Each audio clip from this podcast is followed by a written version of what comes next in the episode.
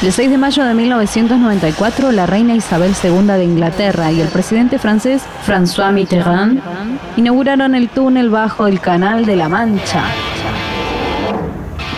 El Eurotúnel. El Eurotúnel.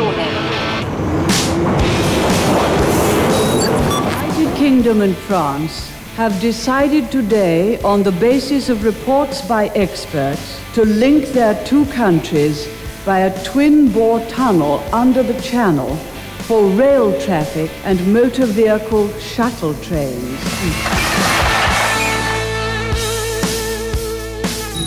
El evento ocurrió a las 12 horas 40 minutos del mediodía cuando dos trenes de alta velocidad estacionaron uno frente al otro en la estación de Calais. Uno de los vehículos venía de la estación Waterloo, Londres, mientras que el otro llegaba desde el norte de París. Desde ambos bajaron los mandatarios de las respectivas naciones.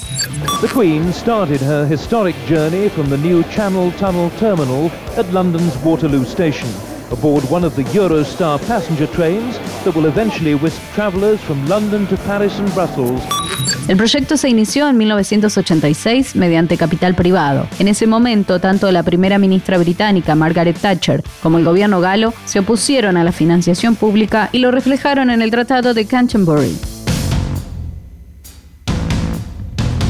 A cambio de ello, se le otorgó la concesión hasta el 2052.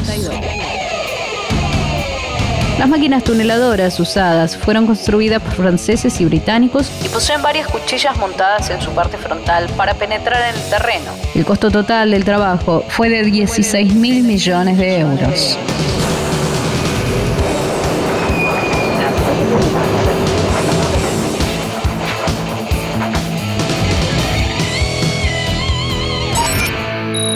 El túnel tiene una longitud de 50 kilómetros y medio, de los cuales 39 son submarinos, lo que lo hace el segundo más largo del mundo.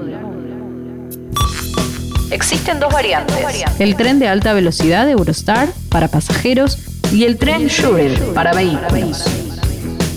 El Eurostar tarda 2 horas y 20 minutos para viajar desde Londres a París y 1 hora con 57 minutos de Londres a Bruselas.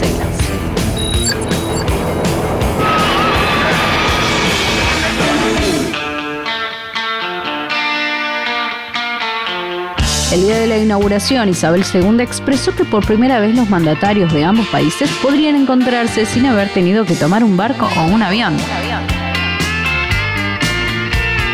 El 6 de mayo de 1994, la reina Isabel II de Inglaterra y el presidente francés François Mitterrand inauguraron el túnel bajo el Canal de la Mancha, el Eurotúnel. La historia también es noticia. Radio Perfil.